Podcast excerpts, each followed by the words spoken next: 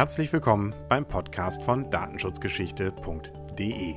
Das Grundrecht auf informationelle Selbstbestimmung, die Datenschutzgesetze und staatliche wie auch private Datenschutzaufsicht sind nicht vom Himmel gefallen. Dahinter stehen Menschen, die sich seit den 70er Jahren für den Datenschutz in Deutschland und der Welt einsetzen. Das Videoprojekt Datenschutzgeschichte will diese spannende Entwicklung rechtzeitig festhalten. Wir besuchen dafür als Mitarbeiter des unabhängigen Landeszentrums für Datenschutz Schleswig-Holstein die wichtigsten Personen der Datenschutzgeschichte in Deutschland, um zu erfahren, wie sie diese Zeit erlebt und was sie getan haben. Wir fragen auch, wie sie die aktuelle Situation sowie die Zukunft des Datenschutzes einschätzen. Weitere Videos und Audiobeiträge finden Sie auf www.datenschutzgeschichte.de. Wir waren zu Besuch bei Professor Dr. Wilhelm Steinmüller in Berlin. Professor Steinmüller hat federführend das im Juli 1971 vom Bundesministerium des Innern in Auftrag gegebene Gutachten Grundfragen des Datenschutzrechts angefertigt. Darin wurde der zu regelnde Gegenstandsbereich des Datenschutzes erstmalig systematisch ausgearbeitet und die Figur der informationellen Selbstbestimmung formuliert, die dann 1983 im sogenannten Volkszählungsurteil des Bundesverfassungsgerichts eine zentrale Rolle spielte. Wir sind heute zu Gast bei Professor Wilhelm Steinmüller hier in Berlin. Vielen Dank, dass wir Sie heute für unser Projekt interviewen dürfen. Ich darf Sie vielleicht einmal ganz kurz vorstellen und falls ich was Falsches sage, korrigieren Sie mich ruhig. Sie sind geboren worden 1934 und haben dann Theologie, Philosophie und Volkswirtschaft studiert, haben dann den Dr. Jur gemacht mit, dem, mit der Arbeit Naturrechtslehre des Johannes von Ruppella und des Alexander von Hales, haben dann die Habilitation durchgeführt mit dem äh, Projekt oder mit dem Thema evangelische Rechtstheologie, ähm, wurden dann Professor für Kirchenrecht, Rechtsphilosophie an der Universität Regensburg, haben dann die Rechtsinformatik mitbegründet, wurden an die Universität Bremen berufen und haben danach dann ihr Fach komplett gewechselt. Sind, ähm, haben eine Ausbildung gemacht zum äh, Psychotherapeuten, haben eine Praxis dort auch in diesem Bereich, waren auch zeitweise in den USA, sind jetzt wieder hier in Deutschland, hatten auch zeitweise nochmal wieder eine Rechtsanwaltszulassung. Ja, und äh, haben, was den Datenschutz angeht, unter anderem mit Herrn Lutherbeck und äh, anderen das Recht auf informationelle Selbstbestimmung mitentwickelt. Da werden wir dann gleich auch drauf eingehen. Habe ich das richtig dargestellt? Vielleicht müssen wir den Eingangsprolog noch mal ein bisschen umschreiben, wenn ich erzählt habe, wie es gegangen ist. Dann werden wir es versuchen nochmal, dann nehmen wir es am Ende nochmal auf und korrigieren es dann. Aber das waren so ungefähr das, was wir von Ihrer Webseite auch entnommen hatten. Aber dann machen wir das sonst, gucken wir mal, nee, nee, was wir da anders hab, darstellen können. Ich habe von vornherein Juristerei studiert. Ja. Da war nicht, da Philosophie und so weiter, das war noch da zusätzlich. Mhm. Und bei den Theologen war ich auch ganz viel, aber das spielt dann nachher bei Datenschutz eine große Rolle. Wie kam es dazu, dass, also auch wenn Sie die anderen Sachen nur so nebenbei in Anführungsstrichen gemacht ich haben? Ich Doppelstudium. Ja. Und wie sind Sie dazu gekommen? Ist ja auch erstmal also ungewöhnlich. Mich, mich hat es halt interessiert. es gibt wenig Dinge, die mich nicht interessieren. Was davon hat Sie am meisten interessiert? Die Theologie. Warum? Das führt jetzt weit ins Künftige rein, was wir diskutieren. Ich habe stets wenn ich etwas übertrieben sagen darf, einen Hass und zwei Lieben gehabt. Der Hass war die Juristerei, auf Empfehlung meines Vaters natürlich habe ich das studiert. Und die eine Liebe war die Theologie und die andere war die Technik. Und mit der ersten, habe ich, ersten Liebe habe ich angefangen, mit der zweiten habe ich weitergemacht. Wann haben Sie die Technik dann für sich entdeckt? Naja, als ich merkte, ich habe ursprünglich äh, Rechtstheologie hauptsächlich betrieben, weil mich das aus politischen und, und theoretischen Gründen sehr interessierte, die fast alle evangelischen Juristen waren ja gegenüber dem Dritten Reich völlig wehrlos, weil sie, meistens Lutheraner, der Auffassung waren, man müsste dem Kaiser gehorchen, ne? man müsste dem Kaiser geben, was des Kaisers ist, und die andere Seite hat man vergessen. Das geht nicht auf Luther zurück, wie meist behauptet wird, sondern auf Melanchthon. Der musste ja dafür sorgen, dass Luther überlebte, das Luthertum überlebte und damit den, den Fürsten etwas zurecht tun. Mich hat natürlich, ich habe während meiner ganzen Vorlesungstätigkeit, ganz gleich ob äh, als Jurist oder als Informatiker, habe ich eigentlich immer im Hintergrund gehabt, meine Studenten zu sensibilisieren für künftige Hitler, die natürlich ganz anders aussehen werden. Und die evangelische Rechtstheologie habe ich dann deswegen gemacht, weil die evangelischen Theologen und damit auch die Professoren im Wesentlichen, 90 Prozent der Professoren sind evangelisch, ähm, wehrlos waren gegen Hitler, dem mussten ja gehorchen. Es gab ja damals Leute, die drei bis vier Eide auf verschiedene Verfassungen geschworen hatten. Und äh, nach dem Krieg haben dann zum Teil prominente Nazis, die juristische Professoren waren, versucht, eine Begründung zu finden, warum man aus juristischen Gründen Hitler hätte widersprechen müssen. Und das eine war, der, da war ein Professor, der das Reichsstrafgesetzbuch kommentiert, Reichsmilitärstrafgesetzbuch kommentiert hatte, nachdem bestimmt viele umkamen. Der zweite war politischer Staatsanwalt, weiteres ist über seine damalige Biografie überhaupt nicht bekannt. Der dritte war allerdings ein Freund von Karl Barth und, hat da, und so weiter. Die haben also entwickelt, äh, wie man mit juristischen Mitteln, wie, wie man das Recht so verstehen kann, dass man Hitler widerstehen hätte können. Und das ging mit immanent juristischen Mitteln nicht, also musste Theologie her, die war sozusagen mhm. die Oberinstanz. Mhm. Deswegen hat es mich gereizt. Mhm. Also diese evangelische Rechtstheologie ging eigentlich im Prinzip um Widerstandsrecht. Sie sagten ja, die Technik kam dann irgendwann dazu. Wann hatten Sie auch den ersten Zugang zum Datenschutz? Oder wann war das ein Thema, was sich bei Ihnen auch. Der Datenschutz kam ja später dazu. Ähm, als ich nach einigen Jahren merkte, dass ich für künftige Historiker in 400 Jahren schrieb, aber nicht für lebende Menschen, Rechtstheologie, da wollte ich die katholische Rechtstheologie entwerfen, die evangelische gab es ja schon, ähm, habe ich dann von einem Tag auf den anderen aufgehört und habe mir überlegt, was mache ich dann? Ja, das Zweite, was mich interessierte, war Technik und Recht. Ja, was ist aktuell Technik? Ja, ist Computer. Also, da ich Jurist bin, in Anführungszeichen, äh, was, was passiert, wenn im Staat, Juristerei, wenn im Staat der Computer eindringt? Was passiert da? Da hatte ich aber ein großes Problem, äh, nämlich ich konnte ja null Mathematik, das hatten wir in der Schule nicht.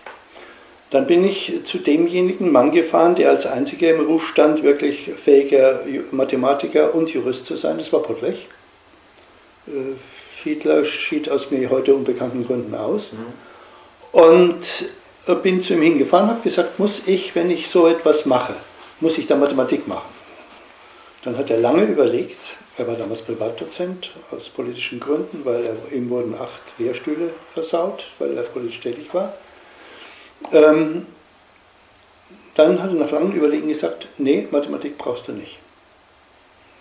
Ab dem Zeitpunkt äh, datiert meine Beschäftigung mit der Rechtsinformatik und meine Freundschaft mit Albert Pottlech, ähm, der ja einer der großen Universalgelehrten ist, der, die es noch gibt. Und dann habe ich mich zu Hause hingesetzt, habe äh, damals für die Altbacher Hochschulwochen einen Vortrag konzipiert. Da war ich eingeladen worden, ich sollte mal über das was sagen. Wo sind wir zeitlich? Das war 1969. Mhm. Und habe, die Assistenten haben mir alles Material beigetragen, was es über EDV und Recht gab, EDV und Staat und EDV. Und dann habe ich den Auf Aufsatz fertig gemacht und wie ich fertig war, habe ich überlegt, wie heißt das Ding? Und dann Rechtskybernetik klingt zu sehr nach DDR, Rechtsinformationswissenschaft ist ein Zungenbrecher. Kurz, ich habe dann einen falschen Titel drüber geschrieben, nämlich Rechtsinformatik. Und das hat sich dann weltweit durchgesetzt. Das Wort stammt von mir. Ja. Äh, vorher gab es eine ganze Reihe von Einzelaufsätzen. In Deutschland zuerst Wohlsemitis und, und noch ein, zwei andere. In Amerika der ein oder andere. Aber mich hat natürlich, weil ich ein schlechtes Gedächtnis habe, die Systematik interessiert, also habe ich die Theorie dazu entworfen. Spielten die Studentenunruhen eine Rolle damals? Null. Null. Bei Ihnen nicht? Nee, bei, bei mir nicht. Da kam mal ein, ein kommunistischer Student rein und sag, sagte, du, wir wollen äh, wir, wir stören hier. Und dann sage ich, ist das du eine Kampfansage? Dann sagt er, ja. Da sage ich, gut, dann tut sich dich auf, bitte komm vor und trage deine Sachen vor. Und das war, darauf war er nicht gefasst und ist wieder rausgegangen. Ne? das war sehr schön. Das war meine einzige Begegnung. Ja. Das heißt also, dass der Datenschutz in dieser Bewegung nicht eine Rolle spielte? Nein, nein, das kam später. Das kam später. Ähm, ist dran dann nach Bonn über Bernd Lutherbeck, der einen Verwandten im Innenministerium hatte, in einer anderen Abteilung, als äh, drang nach Bonn, dass es da jemand gibt, der sowas macht wie Datenverarbeitung, Staat und so. Und der Bernd Lutherbeck brauchte Geld für seine Doktorarbeit. Und die wollte er über Datenschutz schreiben. Bis dahin gab es eine einzige Dissertation, die nicht viel taugte in Deutschland. Und das, was Semitis sporadisch dazu veröffentlicht hatte. Also auf der wissenschaftlichen Seite gab es also nur diese Doktorarbeit, die taugte nichts. Und der Bernd wollte eine Doktorarbeit schreiben. Kurz, dann sind wir, dann hat er gesagt, ja gut, ich kriege raus, wer der zuständige Referent ist. Dann sind wir also, habe ich mich mit ihm in den Zug gesetzt, sind wir nach, äh, nach Bonn gefahren, haben mit dem zuständigen Referenten geredet. Und beim Hinfahren sagt der Bernd Lutherbeck, der immer politisch sehr gut war, also so, wie soll ich sagen, äh, akquisitionsmäßig sehr gut war, ähm, wir müssen irgendeinen Trick haben, wie, wie wir ihm das verkaufen. Sage ich, ja, klingt nicht schlecht.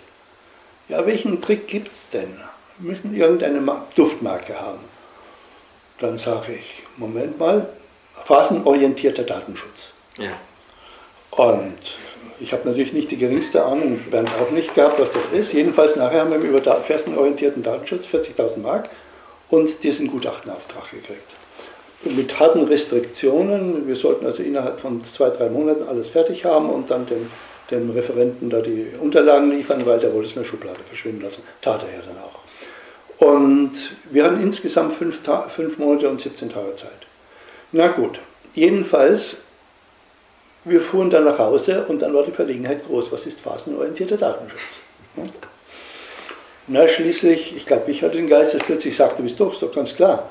Datenerfassung, Datenspeicherung, Datenübermittlung. Oh, wunderbar. Und dann haben wir also die Gruppe zusammengestellt. Es waren zwei, zwei Assistenten, Malmann und Lutherbeck, und ich als Häuptling und drei Studenten, glaube ich. Oder eine Studentin war dabei, die hat dann länger beim, beim Bayerischen Datenschutzbeauftragten mitgewirkt. Wer war das? Die Helga Tubies, äh, die hat die Datensicherung, den Datensicherungsteil geschrieben vom, vom Gutachten. Naja, gut. Und das haben wir dann abgeliefert und dann verschwand es in der Schublade und so weiter und so weiter. Aber ehe wir es abgeliefert hatten, habe ich das Ding mit nach Hause genommen. Und, und dann hat mich der Teufel geritten, habe gedacht, da muss noch was rein. Und habe dann seit ich war 94 und 114 habe ich dann das Wort informationelle Selbstbestimmung reingeschrieben. So ist das reingekommen. Ich habe später ganz vergessen, dass es da wirklich da drin stand und weiß ich was, es hat also eine wilde Geschichte hinter sich. Jedenfalls, so ist das Ding in die Welt gekommen, stand dann, 19, äh, stand dann 13 Jahre lang in der Bibliothek des Bundesverfassungsgerichts. Es wurden ganz ex wenig Exemplare gedruckt, weil die eigentlich nur Räuberpistole. Ich habe das veröffentlicht, was da gelaufen ist. Und dann das, ja, so lief das Ganze. Was hatten Sie konzeptionell als Idee dahinter? Ähm, was, was, was aus, aus Amerika kam so privat, Vorstellung von Privatheit, Kammler, Westin. Ja, ja. Das hat Sie beeinflusst. Überhaupt nicht, nicht, überhaupt nicht. Und zwar aus einem ganz einfachen Grund. Wenn wir die Bücher bestellt hätten, dann wäre die Frist für die Abgabe längst vorbei gewesen. Okay. Alles Fernleihe. Mhm. Ja. Wir haben also überhaupt keine Zeit gehabt, in die Literatur zu gucken. Mhm. Haben dann am Schluss ein bisschen garniert. Aber. Woraus haben Sie geschöpft?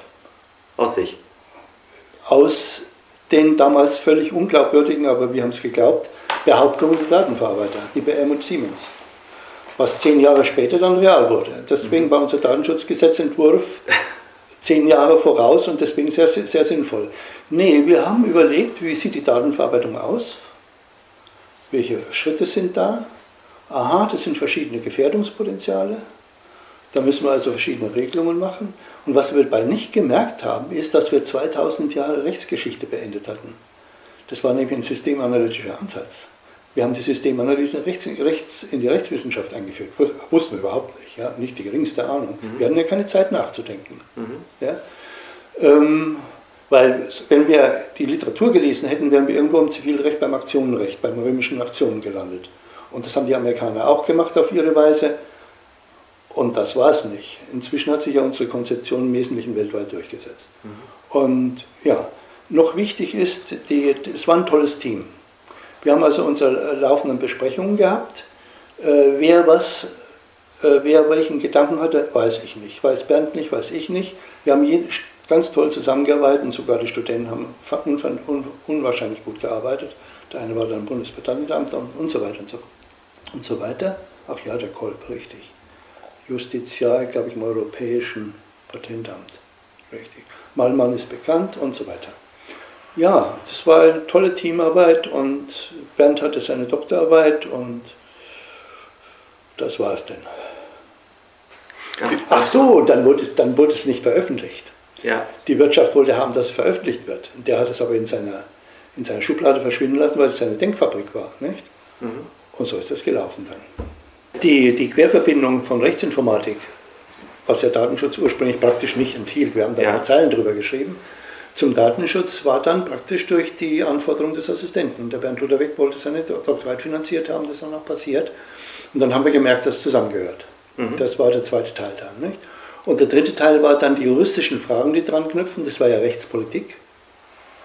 Das, der juristische Teil, der kam dann nochmal später dazu. Das Informationsrecht, wie es dann später hieß. Wir haben einmal sowas öffentlich-rechtliches als Herangehensweise und nachher auch eine privatrechtliche, die zum Beispiel bei Professor wir Krieger reinkam. Wir haben überhaupt nur geguckt, was gibt es da in Rechtsfragen. Und dann haben wir unterteilt in öffentliches Privatrecht und Strafrecht. Mhm. Nur gab es noch nicht viel. Ne? Mhm. Ja. Was waren diese Ängste, von denen Sie vorhin sagten, und erstmal die Behauptungen von Siemens und IBM, die Sie erstmal geleitet haben und dann die Ängste, die sich vielleicht daraus auch ergeben haben oder die die Ich habe keine Ängste, ich habe nicht von die Gefahren, die man gesehen hat. Nein, nein, keineswegs, keineswegs. Es ging nicht um Gefahren, sondern es ging darum, einen neuen Realitätsbereich auch zu normieren. Ne, Sie als Jurist denken offensichtlich von Gefahren her, das wäre wieder das aktionrechtliche Denken. Mhm. Nee, nee, uns, äh, uns ging es genauso wie beim Atomrecht oder bei, bei, bei Biotechnik. Ein neuer Realitätsbereich braucht juristische Normen.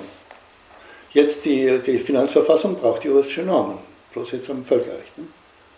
Ein neuer Realitätsbereich, das ist ein öffentlich-rechtlicher öffentlich Denkansatz. Mhm. Haben Sie sich äh, als Modernisierer verstanden? Was ist denn das? Ja, dass keine man jetzt die Technik in, den, die Technik in die öffentliche nein, Verwaltung nein, reinbringen will, das spielt ja keine Rolle. Nein, nein, ich habe ich hab rein strukturell gedacht, äh, da passiert was Neues, welche Regeln werden okay. erforderlich. Ja? Dazu, da, dabei ist eine ganz spannende Geschichte, das ist ja Rechtspolitik.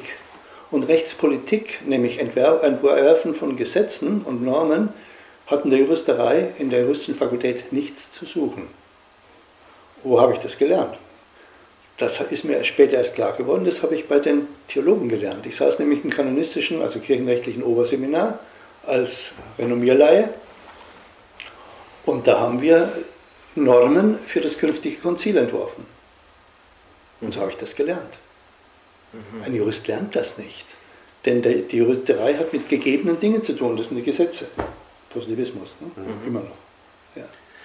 Sie hatten dann irgendwann das Gutachten fertig. Was passierte dann mit dem Gutachten? Ach so, ja, das verschwand in der Schublade und ich habe es vergessen, andere haben es vergessen. Ähm, es sollte dann, dann kamen äh, kam die Anhörungen. Der Auernhammer, der zuständige Referent, wollte es nicht rausrücken. Dann hat ihn da schließlich der Genscher gezwungen und dann hat aber schließlich, dann haben aber die, hat das Innenministerium gesagt, wir haben kein Geld für sowas zu drucken. Und dann hat schließlich eine kleine Gruppe aus dem Bundestag das drucken lassen. Wie waren die Reaktionen darauf? Gab es welche? Äh, ja, eine Menge Juristen haben darüber gelacht, mit einem gewissen Recht, weil wir, uns ist sogar verweigert worden, die, Druck, die Druckfehler rauszumachen. Und, und da standen nun ein paar Sachen drin, die man lieber gerne ausgebildet hätte. Ne? Israelisch statt jüdisch oder umgekehrt, weiß ich nicht mehr. Ja? Das heißt also, eigentlich war, waren Sie dann auch enttäuscht? Dass es eigentlich so wenig, man, man steckt ja viel Arbeit rein. Ähm, wie sich ja dann auch herausstellte, war es ein, ein sehr wegweisendes Werk dann auch und es dann das, nur so in so einem kleinen Rahmen dann erscheint. Das haben wir erst später kapiert. Das war wirklich bahnbrechend, nicht? Aber wir wussten es nicht. Hm. Ja. Wir hatten ja keine Zeit nachzudenken. Wann hatten Sie das erste Mal, das, oder wann haben Sie das realisiert? Beim Bundesverfassungsgericht 1983. Früher nicht? Nö, eigentlich nicht. Nö. Ja, in der Vorbereitung natürlich für das Volkszählungsurteil. Da spielt es immer mehr eine Rolle und ja. Ähm, Sie sagten ja vorhin, da gibt es so Räuberpistolen oder ähnliches um die Zeit, dass das Urteil oder Ihr Gutachten beim Bundesverfassungsgericht lag und dann irgendwann wieder auftauchte für diese Zeit. Ja, das war eine ganz merkwürdige Geschichte. Der Berichterstatter des Volkszählungsurteils. Sie wissen ja, es gibt Berichterstatter und dann.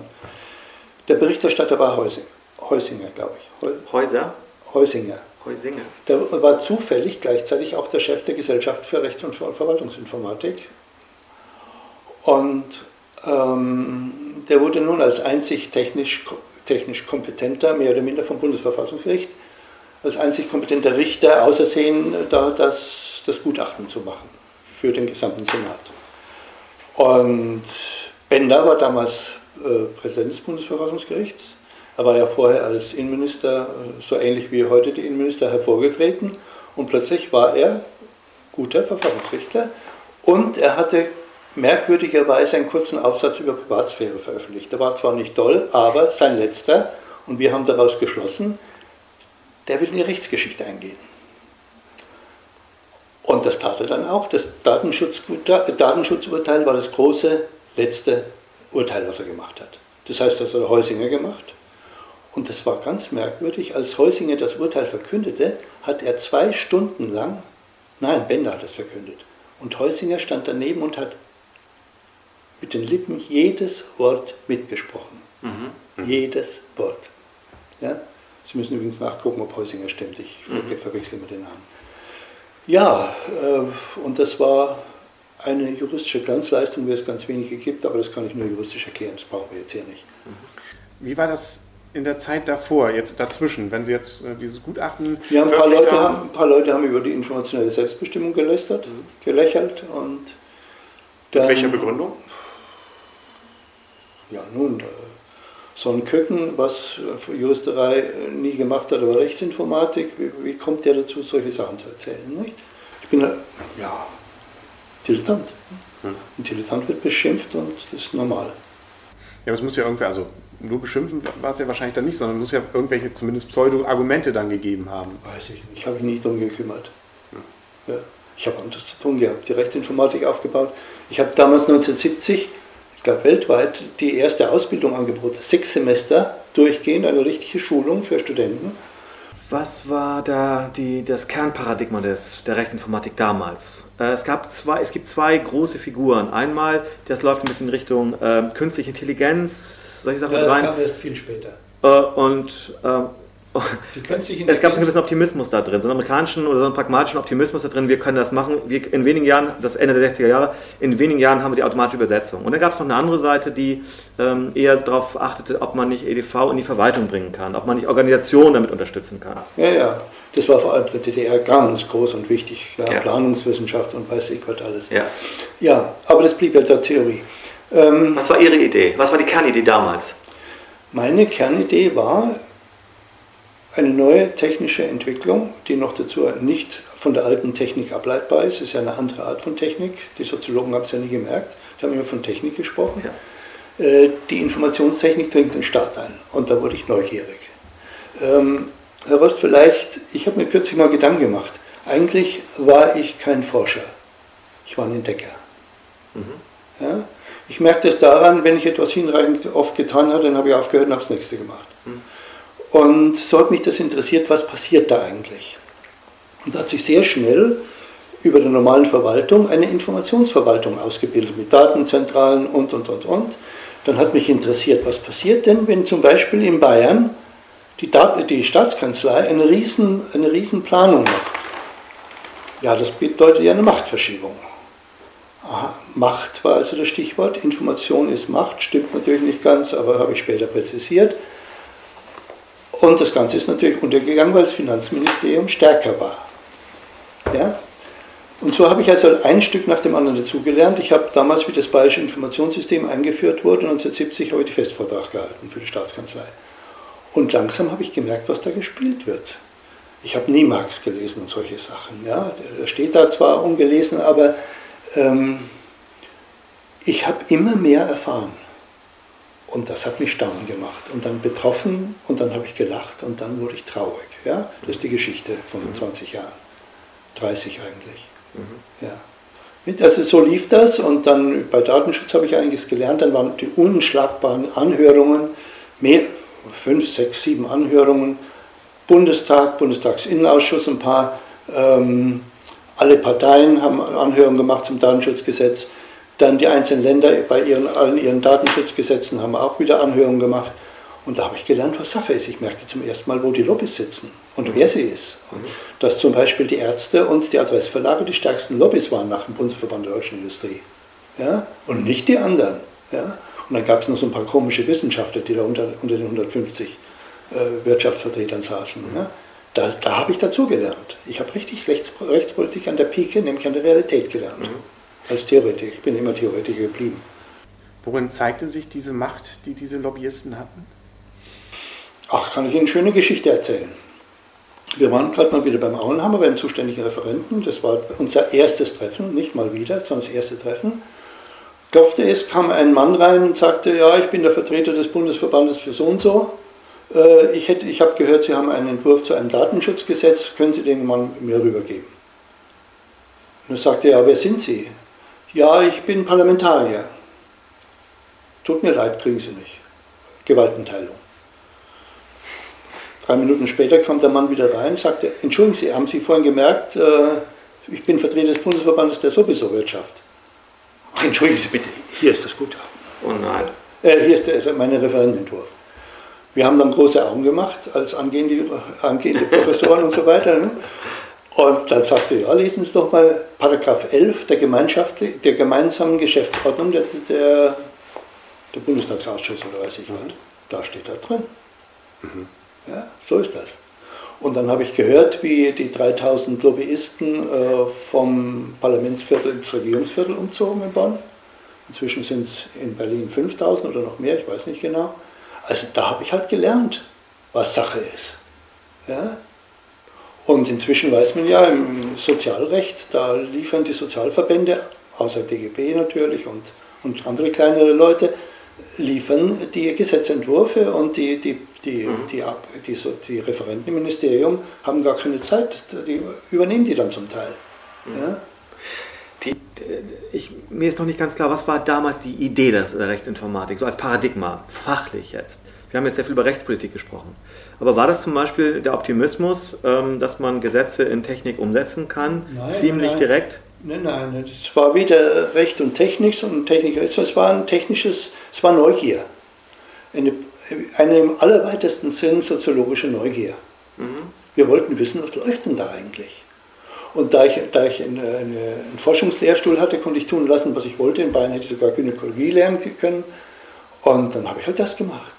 Zum großen Ärger der Kollegen, die hatten tausend Klausuren zu korrigieren, nicht keine. Ne? Mhm. Aber es war Neugier, schlicht und einfach. Nicht mal, ja, im weitesten gesellschaftspolitische Neugier. Mhm. Und natürlich Technik. Technik hat gereizt, aber ich hatte keine Ahnung. Ähm, wenn Sie sagen Systemtheorie. Ja. Ähm, es gab damals, Ende der 60er Jahre, gab es den Strukturfunktionalismus von Talcott Parsons in, ähm, in den Sozialwissenschaften. Und,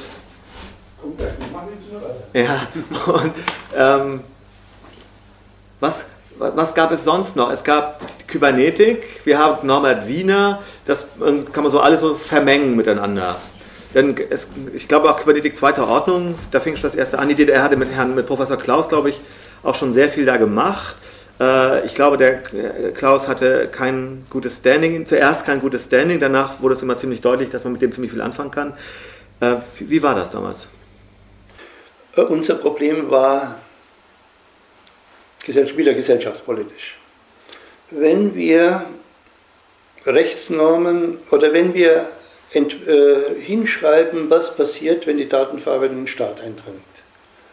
Dann passieren ja zweierlei Probleme, nämlich Umgestaltung des Staates und zweitens Umgestaltung des Rechts. Ne? Mhm. Jetzt müssen wir uns das verständlich beschreiben. Wie geht denn das? Wir brauchen eine Sprache. Luhmann war absolut ungeeignet, weil welcher Mensch lernt die Luhmann-Sprache, äh, wenn wir etwas politisch durchsetzen wollen? Mhm. Geht nicht. Was gab es sonst noch? Mathematik, die Mathematiker lächeln über solche Niederungen der, der Praxis. Juristerei hat keinen Sprachvorrat für, die Technik, für diese Art von Technik. Dafür gab er nichts. Gab er nichts. Und dann haben wir uns halt so lange rumgeguckt, bis wir was fanden. Das war die allgemeine Systemtheorie, wie sie zunächst Klaus entwickelt hat mit seiner ja. Kybernetik. Ja. Dass der in der DDR wichtig war, das hat uns nicht interessiert. Ja. Und ähm, dann haben wir da zunächst 1970 in unserem ersten Lehrbuch, was da damals weltweit gab, ähm, haben wir die Systemtheorie zugrunde gelegt, haben aber sehr bald gemerkt, dass wir beide Bereiche davon überhaupt nicht brauchen Und mit der Zeit wurde immer klarer, dass wir nur bestimmte Versatzstücke aus der allgemeinen Systemtheorie brauchen.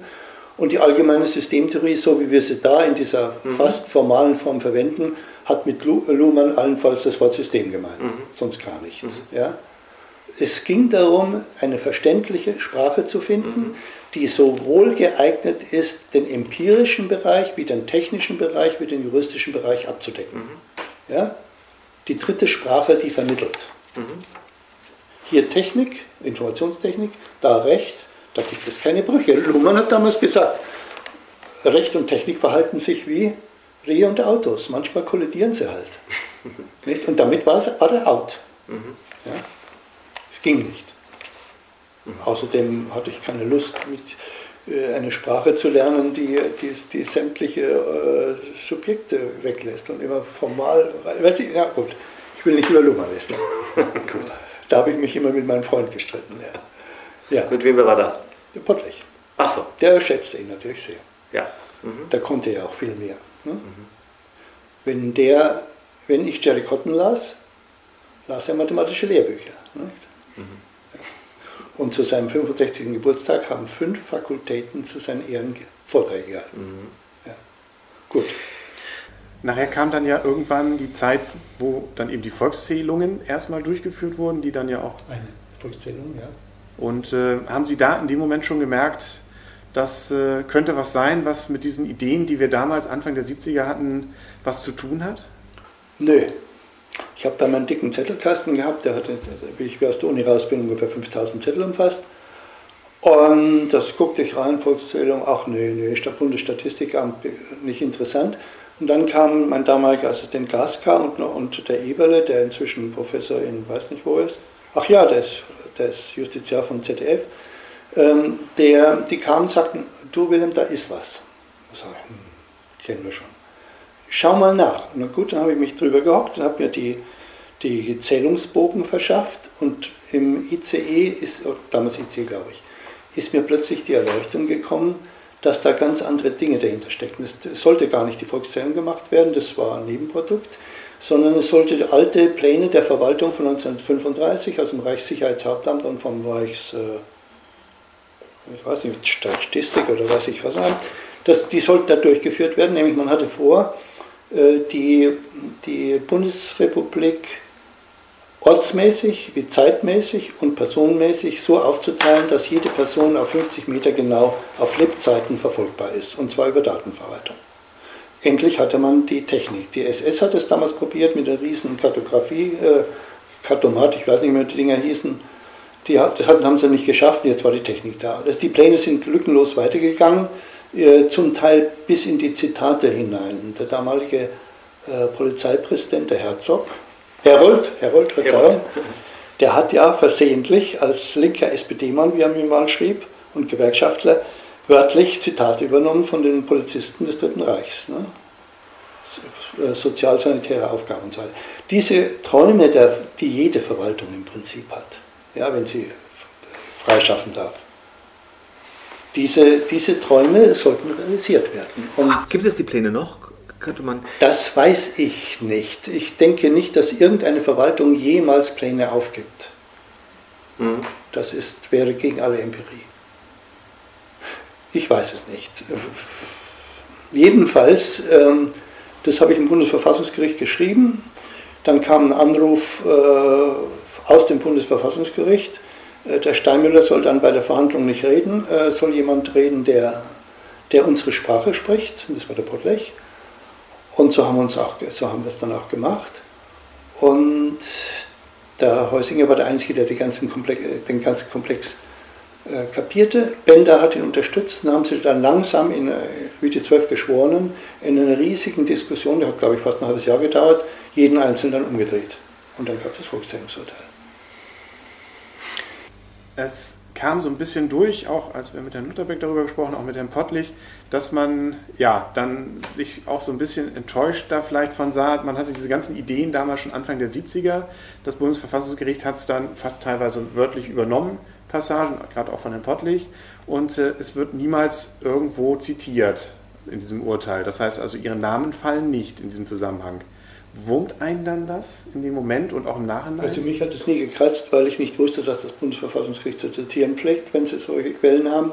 Die haben also aus, aus dem Gutachten und aus Pottlechschen Alternativkommentaren zitiert. Ne? Äh, sondern äh, das war auch ein Telefonanruf oder ein persönliches Gespräch. Wir durften nicht zitieren, weil die beiden Autoren waren damals als linksverdächtig. Dann wäre das, gut, wäre das Urteil nie zustande gekommen. Aber es wird ja dann sozusagen eine Idee, wie Sie ja vorhin erzählten, die Sie dann, als Sie das damals das Gutachten mit nach Hause genommen hatten, da eingebaut hatten, Recht auf informationelle Selbstbestimmung, ist jetzt eines der zentralen Ideen und eines der Begriffe überhaupt des Datenschutzes in Deutschland, wenn nicht sogar Europa oder weltweit. Und, äh, die einen oder andere ja, haben es übernommen, ja. Und das heißt, äh, aber trotzdem steht ja nicht dran jetzt, äh, dass es Ihre Idee war. Wieso? Mich interessiert, ob sich etwas verbreitet, ob da mein Name dahinter steht. Ja. Wann haben Sie das erste Mal denn realisiert, dass diese Sachen dann äh, da jetzt so äh, in diesem Maße wieder nach oben kommen? Und tatsächlich, Sie sagten ja vorhin, Sie haben das erst ja dann natürlich auch später realisiert, dass es tatsächlich bahnbrechend war, was man da entdeckt hatte. Wann kam diese Idee oder diese Vorstellung, ja, da haben wir tatsächlich was Bahnbrechendes gemacht? Mit dem Urteil, sagten Sie? Als Sie es dann mit gelesen haben? Mit der Begründung des Urteils wahrscheinlich, ja. ja. ja. Hat Sie das Urteil dann in dieser Form nachher noch überrascht? Dass es so kam? Sie sagten, ja, wurden nach und nach die Ja, nun, das war ein Wunder. Ja. ja. Überraschung kann man da schlecht sagen. Und der, der Berichterstatter, und Bender hat es ja abgesegnet, der hat das Kunststück fertiggebracht, in einer Gerichtssache, die an sich nur zwischen den Parteien läuft, die gesamte Wirtschaft und den gesamten Staat und wen sonst alles noch in eine Datenschutzregelung einzuspannen. Das war eine juristische Meisterleistung, wie ich nur ganz wenige kenne überhaupt. Ja? Hatten Sie eine Verbindung zu den Praktikern des Datenschutzes, die jetzt gerade dabei waren, äh, Datenschutzbeauftragte, Institutionen ja. für Datenschutzbeauftragte aufzubauen? Relativ wenig. Ähm, beim Anfangszeit von Rechtsinformatik 1969 haben wir mit Inspektoren zusammengearbeitet. Mhm. Das waren die einzigen, die sich für Datenverarbeitung interessiert hatten. Später kamen dann die Datenzentralen dazu, da gab es manchmal Interessenten, auch mit Thilo Weichert beispielsweise, äh, wo wir ein bisschen zusammengearbeitet haben, aber. Keine Verbindung weiter. Es gab nicht, wir, wir waren ja nur drei, vier Leute. Wir hatten keine Zeit. Mhm. Es war, das war der, der Pottlech, das war der Simitis. Fiedler hat leider nicht viel gemacht, obwohl er die meisten Geldmittel hatte und ich, und ich weiß jetzt nicht, wen ich noch vergessen habe, aber dann ist Schluss. Mhm. Ne? Und dann eine Menge Leute, die da irgendwie mit und, und mitarbeiteten. An, ja? Und die Arbeitsteilung war eigentlich sehr einfach, sie wurde nie abgesprochen. Ja? Die Arbeitsteilung war sehr einfach. Äh, ich habe das theoretische Rüstzeug mir ausgedacht, das war meine Begabung. Äh, Simites hat es durchgesetzt und, und Pottlech hat im Hintergrund gearbeitet. Mhm. Was war denn die Idee des Datenschutzes wiederum? Was ist denn da die Kernidee? Die Sie jetzt rausschildern? Die Kernidee baut direkt auf der Rechtsinformatik auf. Wenn wir ungefähr wissen, was die Datenverarbeitung im Staat und analog in der Wirtschaft macht, dann gibt es bestimmte Gefahrenpunkte wie bei Dampfkesseln oder Atomanlagen und die muss man halt dann regeln. Mhm. Weil wenn sie ungeregelt bleiben, dann gelaufen so Sachen wie bei der Finanzverfassung. Mhm. Das war der Grundgedanke. Mhm. Und dann haben wir uns überlegt, was ist das, das haben wir 1970 getan, 70, 71 beim Gutachten. Was ist, wenn unbegrenzt Daten erfasst werden. Mhm. Was passiert, wenn die unbegrenzt gespeichert werden? Was passiert und so weiter und so weiter.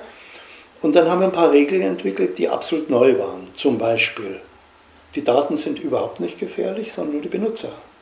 Weil Privatsphäre gibt es schon lange nicht mehr, denn was über mich an Daten da ist, ist längst in der Verwaltung, in der Wirtschaft, aber verteilt auf 20, 40, 80, 100 Stellen. Mhm. Das heißt, das einzige Problem ist, die Verteilung aufrechtzuerhalten. Mhm. Nicht Privatsphäre. Mhm. Ja, und so weiter und so weiter. Die Daten sind nicht äh, gefährlich, sondern die Benutzer. Wieso? Es gibt doch gefährliche Daten. Nein, selbst äh, es gibt auch völlig ungefährliche Daten wie die Adresse. Völlig falsch. Wenn die Mafia sie jagt, dann ist ihre Adresse das brisanteste Datum, was sie haben. Ne? Es gibt äh, Daten haben haben nie die Eigenschaft, gefährlich oder ungefährlich zu sein, mhm. sondern nur die Benutzer. Mhm. Und deswegen geht natürlich der, ständig der Kampf, wer kriegt die Daten von Ärzten und die Kassen kontrollieren mit den Daten der Ärzte die, die Ärzte und die Ärzte holen ihr Geld mit den Daten, die die Kassen gerne haben wollen und so weiter. Nicht? Das ist ein reiner Machtkampf, wo es um die, um, um die Daten geht. Mhm. Das ist ja sozusagen das, was nachher im Bundesverfassungsgerichtsurteil auch, es gibt keine belanglosen Daten ja, das genannt ist, das wurde. ist die Übernahme aus dem Datenschutz, aus dem, aus dem Gutachten. Und das Überraschende für mich ist ja, wenn man das sich überlegt, ja. dass das Anfang der 70er, wie Sie jetzt ja sagen, schon die Idee dann aufkam, wo man ja eigentlich mit diesen ganzen Techniken, die dann erst so in den 80ern, insbesondere in den 90ern dann auch kamen, mit Data Mining, in einer riesen Masse auch heutzutage völlig problemlos, selbst für Privatleute, Daten verarbeitet werden in, in, in Dimensionen, die damals ja überhaupt nicht denkbar waren. An der Gebühreneinzugszentrale, ne? man kommt nie rein.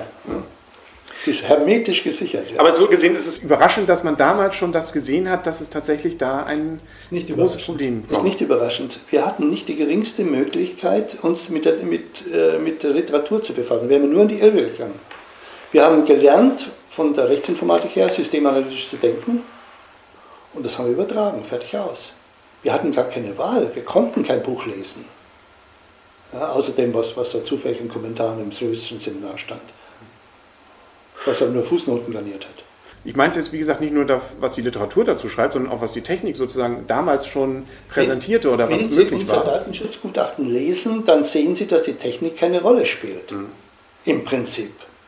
Sondern wir haben uns überlegt, was passiert, wenn gesetzt den Fall IBM-Behauptungen stimmen, was passiert dann? Ja? Ich habe dann in die Finger gekriegt, das, das Bayerische Informationssystem, die Unterlagen von Siemens geschrieben. Angeblich haben es die Beamten der Staatskanzlei verfasst, aber es waren die Siemens-Ingenieure.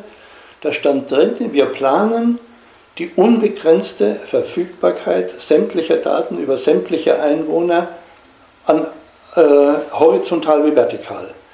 Da passiert das Merkwürdige, dass dasselbe, dasselbe dieselbe Broschüre ich habe es, glaube ich, in Gaska gegeben, dieselbe Broschüre mit selben Titel, mit selben, völlig identisch, mit Ausnahme ein paar Zeilen, nochmal publiziert wurde im selben Monat, wo das rausgestrichen wurde. Mhm. Ja?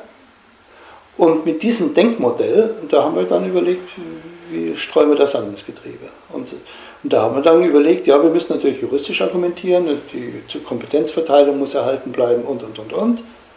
Ja? Und wenn die Kompetenzverteilung aufrechterhalten bleibt, dann sind halt die Daten fraktioniert und werden die halt aufgeteilt. Wie macht man das? Na, da muss man ein bisschen Technik wissen, nicht? aber nicht viel. Computer können ja fast alles, also warum sollen sie nicht aufteilen? Wenn sich Menschen heutzutage nicht für ihren Datenschutz interessieren und interessieren sich auch für die Fragestellungen nicht, was sagen Sie denen? Nichts mehr. Was haben Sie denen denn noch gesagt, als Sie nicht mehr, als Sie nicht traurig waren, sondern sagen wir noch optimistisch waren? Ich war nie auto, auto, äh, traurig oder optimistisch. Ich habe ganz einfach gekämpft für mhm. die Durchsetzung von ein paar Ideen. Das ist ja am Anfang auch gelungen. Nicht? Das Datenschutzgesetz war seinerzeit acht Jahre voraus. Dann später hat sich die Frist langsam auf vier und zwei Jahre ver Und in dem Moment, wo alle wussten, dass es um Macht geht und Machtverteilung, in dem Moment konnte ich aufhören. Es war nichts mehr zu machen. Mhm. Ja?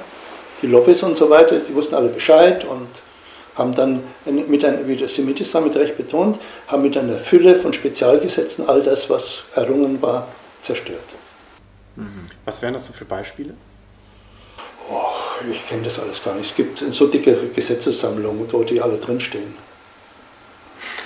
Es kam dann ja nach dem Volkszählungsurteil, ja, dann eben ein, auch mehr nicht Macht, aber immer eine Stärkung auch des Datenschutzes generell in Deutschland durch die Aufsichtsbehörden, die zwar teilweise ja schon existierten, aber natürlich dann auch ein etwas anderes äh, Standing dann hatten, was dann kam. Wie war dann von Ihrer Seite oder aus Ihrem, was Sie dann in Ihrer weiteren Zeit dann machten, noch Datenschutz für Sie direkt ein Thema? Also erstmal, dass es Datenschutzbehörden gab, stand in, in unserem Gutachten. Da hatten wir ein paar Vorschläge gemacht. Dann nachher kamen ja noch einige Datenschutzgesetze, entweder neu der Länder oder Spezialgesetze oder Novellierungen. Und da hat man natürlich immer in Parlamenten geredet und manchmal auch in Ausschüssen. Das heißt, Sie wurden auch da noch immer als Fachmann dann ja, herangezogen? Ja, das ging noch ziemlich lang. Und ähm, Sie hatten ja vorhin berichtet von diesen mehr oder weniger ja, ähm, erhellenden Erlebnissen, dass die Lobbyisten so viel Macht hatten. Ähm, hat man dann irgendwann das Gefühl, ach, das ist äh, man kann eh nichts mehr machen oder ist es so, dass man das dann noch äh, immer noch diesen Enthusiasmus hatte, ja, ich kann damit auch noch was bewirken? Die Lobbyisten haben das ganz lange nicht kapiert. Nicht? Erst Ende der 80er Jahre war es dann soweit und da habe ich ja dann auch aufgehört. da kam dann das Internet und mir war völlig klar, dass äh, das, was damals im Datenschutzgutachten stand, völlig neu erarbeitet werden musste und habe ich aufgehört. Das war der offizielle Grund, es gab noch einen privaten. Das heißt einfach Resignation? Korrekte Einschätzung der Lage. Ja. Ich weiß nicht, ich, ich habe nicht nie resigniert, ich mache dann woanders weiter. Würden Sie aus heutiger Sicht sagen, das war richtig? Was wir damals gemacht haben? Nee, das, das, das ist, glaube ich, außer Frage. Ja, nun, wenn ich einen würdigen Nachfolger gehabt hätte, der, der hätte, ja, das, er hätte von vornherein alles neu erarbeiten müssen, ne? weil äh, das Internet, ich habe sogar damals in meinem dicken Buch, da meinem Schlussbuch, äh, 100 Seiten über das Internet geschrieben, allerdings unter dem Titel Universalnetz. Ähm, Internet ist an sich furchtbar einfach zu kapieren. Man muss nur wissen, dass es ein Riesencomputer mit zu vielen Drähten ist. Ein einziger Computer mit zu vielen Drähten. Dann hat man eigentlich das Prinzip des Internet verstanden, alles Übrige ist Ableitung. Ja? Das heißt, was wären so Ansätze gewesen, die man vielleicht dann hätte machen können? Wenn wir jetzt Lobbyisten, lassen wir raus, die hätte es dann nicht gegeben und äh, hab, sie hätten weitergemacht, was hätte man dann noch Ich habe mich geweigert nachzudenken. Ich habe dann Schluss gemacht und bin ab, ab nächsten Tag dann Psychotherapeut gewesen. Hat das eine mit dem anderen dann was zu tun gehabt? Nein. Das war einfach eine andere Interessenbereich oder wie kam Nein, Sie dann ich, dazu? Ich wusste, dass, äh, dass die Schlacht gelaufen ist in Sachen Datenschutz und habe aufgehört. Ja. Ich habe am Schluss dann noch ein dickes Buch geschrieben, das hat mich vier Jahre gekostet, wo ich alles reinschrieb, was eigentlich künftige Generationen wissen sollen. Aber das war 1993? Ja, ja, aber die Folge, die Wissenschaftsbuchgesellschaft hat mit Gewalt durchgedrückt, dass es in einem Buch veröffentlicht wurde mhm. und kein Informatiker liest ein Buch über 100 Seiten, also das ist sinnlos. Ich habe ich denen damals gesagt, aber das Buch war ein Flop. Ja? Mhm. Aber das, was inhaltlich drinsteht, da stehen Sie auch heute noch zu, da hat sich auch nichts geändert. Daten, Datenschutzteil würde ich etwas kürzer machen, aber ja, es hat sich nichts geändert. Die Entwicklung in der, bei der Informationstechnik ist relativ langsam, ganz im Gegensatz zu dem, was gemeint wird. Ja? Haben Sie denn, oder was sind so die Kernthesen, was den Datenschutz angeht aus dieser Arbeit? Das ist die, die, die ursprüngliche These. Die Verwaltungsaufgaben in Staat und Wirtschaft lösen Informationsströme auf, aus, die zugeteilt werden müssen für die, Verwaltungs für die Aufgaben. Und ja, wenn man die hinreichend aufteilt, ist kein Problem. Das Aufteilen ist nicht das Problem, sondern die Lobbys. Hm. Wie könnte man das aufteilen, wenn Sie sagen, es ist kein Problem? Ach, doch vorbei einfach. Die Technik stellt das seit 1970 bereit. Man kann bei jedem Datum dazu schreiben, für welche Zwecke es ist. Und bei, bei, jeder, bei jeder Datei, bei jeder Datenbank und bei jedem Dateninformationssystem. Also Metadaten wie, ja, auch so. Ja, sicher. So wie früher die Deskriptoren, ja, genau. Eine Idee, die ja durchaus auch heute immer noch mal wieder diskutiert wird. Erst recht ja durch die Datenskandale von 2000. Das Datenschutzgesetz, unser Datenschutz, ich sage mal unser Datenschutzgesetz, weil das ist ja wesentlich in unserer Konzeption gewesen, äh, beruht ausschließlich auf diesem Gedanken und das verbessert wird, ist. Auf, auf, auf welchen Gedanken? Auf, auf dem Gedanken der Datenzuteilung. Ja. Mhm. Wo eine Aufgabe und wo diese Aufgabe legitim ist, dort dürfen sie auch die Daten haben. Und die Technik stellt für beliebige Idioten beliebige Sachen bereit. Also können wir auch aufteilen. Mhm. Das ist alles. Das ist der Grundgedanke des Datenschutzgutachtens damals und der ist bis heute unüberholt. Mhm. Ja? Ich teile ganz einfach die, die informationsmäßigen Hilfsmittel zu. Und die Technik dazu haben wir, weltweit. Aber Organisationen wollen es latent unterlaufen, permanent. Und zwar sowohl in Wirtschaft ja, als auch in der... Selbstverständlich wird es unterlaufen. Es wird in jeder Hinsicht überlaufen, weil, weil Daten sind Geld. Das heißt, Sie glauben auch nicht, dass das irgendwann noch kommen wird? Ja, wollen Sie den Kapitalismus abschaffen? ja, es ist ja immerhin, wie gesagt, aus dem, was ja so 2008 passiert, da gab es ja dann immerhin mal für eine gewisse Zeit ja auch in der Politik eine Pendelbewegung dahingehend, dass man vieles machen wollte. Was man jetzt natürlich teilweise 2009 wieder zurückgenommen hat, auch aus dem, was man so 2008, BDSG... 2008 wollte man längst nichts mehr machen. Die Lobbys hatten sich, hatten sich längst durchgesetzt. Sie dürfen nicht vergessen, wenn heute ein Gesetzgebungsvorhaben ist, dann haben die Lobbys längst ihre Sachen zugeliefert. Ja? Und die, die datenverarbeitungsmäßige Umsetzung ist, ist dann Kinderspiel. Ja? Und die Datenzentralen haben ihrerseits kaum Macht, die können ihrerseits nicht zugeben, nichts, äh, nichts äh, zusätzlich leisten, weil sie Hilfsorgane sind. Und die Politik haben, und die, die Abgeordneten haben keine Ahnung. Und die Datenschutzaufsichtsbehörden? Die werden so weit gehört, als es zweckmäßig ist. Die aber schreien zwar laut, Thilo Weichert vor allem, und Semitis, aber was wird davon real? Das ist immerhin ja, ja. Nicht das, Bund, das Bundesverfassungsgericht äh, steht aber auf einsamen Posten. Die sagen immer Höhe und die anderen sagen Hot. Nicht? Und die beiden traumatisierten Innenminister, es weiß fast niemand, dass die wirklich schwerst psychisch traumatisiert sind. Wer, welche? Äh, unser jetziger und der vorige. Ne? Mhm. Die, ähm, die wissen das auch selbst nicht, was sie da, was sie da psychisch anstellen. Das habe ich auch. Ich bin als Psychotherapeut bin ich Traumaspezialist und habe dann in Amerika dazugelernt. Ähm, die sind schwerst traumatisiert und, und denken halt, dass die Welt in Gefahr ist. Und das denken sie wirklich. Mhm. Ja? Und das ist nicht wahr. Und deswegen passieren die, die merkwürdigsten Sachen im Datensektor. Nicht? Weil Information ist potenzielle Beherrschung von etwas. Wissen ist nicht Macht, das ist nicht richtig. Aber Wissen kann Macht geben. Wie sieht es mit den Datenschutzaufsichtsbehörden auf? Wir hatten ja vorhin kurz mal drüber geredet. Mhm. Hatten Sie Kontakt denn so in der Zeit zu bestimmten Stellen? Wann? Welche Zeit? Ähm, erstmal aus der Anfangszeit, da hatten wir ja schon ein bisschen drüber geredet. Das wäre ja so Ende der 70er, Anfang der 80er. Nee, nee, ja, ich hatte mal die Wahl, Datenschutzbeauftragter von Hamburg zu werden. Und dann habe ich also nachdem ich mit der Post, äh, Postministeriumssekretärin geredet hatte, die also fanatische Datenverarbeiterin war und gemerkt hat, dass ich da geleimt werden sollte, habe ich am nächsten Tag gesagt, ich, werd, ich, ich gehe nach Bremen. Wieso sollten Sie geleimt werden? In welcher Form? Och, die hat bei den Verhandlungen hat sie, zu, hat sie zugestanden, null Bücher, keine Dienstreisen und ähnliches. Da wusste ich, was, was das Lied war. Ne? Wann war das? Moment, 83, 82, 83. Und dann bin ich ein Informatiker geworden. Bis dahin war ich ja Jurist. Aber das hätten Sie schon gerne gemacht dann auch? Also wenn das nein, die Randbedingungen bestimmt hätten? Nein, nein, nicht gerne, weil da hatte ich einen Rest von Klugheit. Ich habe ähm, ich hab aus irgendwelchen persönlichen äh, Gründen kein Gedächtnis für Personen. Mhm. Und damit, ich hatte auch mal die Möglichkeit, Staatssekretär zu werden oder irgend sowas, das wäre das Schlimmste gewesen, was ich je hätte machen können. Ne? Ich, ich habe ich hab erlebt, wie der Willy Brandt nach fünf oder zehn Jahren auf mich zugegangen und mit dem Namen begrüßt, begrüßt hat. Ich habe gewusst, dass er Willy Brandt heißt. Wenn man jetzt sagt, das ist ein bisschen anders, als, als Sie das zurechtlegen, aber meine Daten gehören mir, dann kann man doch auch Geld dafür verlangen. Und das heißt, wir müssen jetzt irgendwie so zivilrechtlich was machen. Also auch, wir können vielleicht den Datenschutz darüber begründen, dass, dass Daten wirklich zu einem Gut geworden sind, dass man handeln kann. Was halten Sie davon? Das war der ursprünglich auch der amerikanische Ansatz. Und damit hätten wir die, äh, einen Freibrief für die gesamte Verwaltung. Wir haben damals überlegt, und dadurch, dass wir zu wenig lesen konnten, haben wir uns selber was ausgedacht. Das war mhm. unser Glück. Datenschutz wäre nie entstanden, wenn es auf diesen zivilrechtlichen Weg gegangen wäre. Ich weiß nicht, weil Sie Juristerei gemacht haben, sind Sie Jurist Nein. gewesen? Oder? Ähm, das ist das alte römisch-rechtliche Aktionssystem. Man macht halt, man öffnet ein Klagerecht, wenn irgendwo was schief läuft. Wer klagt denn heute? Mhm.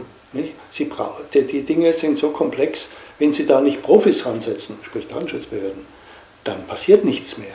Ja? Die sind ja heute schon völlig ohnmächtig gegen, gegenüber Chile und Co. Nicht? Mhm. Ja. Und weil mir ging es stets darum, dass Lehrer, Psychologen und sonstige und, und Journalisten äh, die Sachen verbreiten können. Mhm. Ja? Informatiker können es nicht. Die haben einen hochspezialisierte mathematischen, winzigen kleinen Teil, auch wenn sie meinen, sie wären große Informatiker, große Mathematiker. Soziologen können es nicht, weil die auf die alte Technik festgeschrieben sind mhm. und so viel Luhmann machen. Und der Luhmann hat mit dem Neuen noch nie was zu mhm. tun gehabt, auch wenn er darüber geschrieben hat. Dann, was gibt es noch? An Sprachen.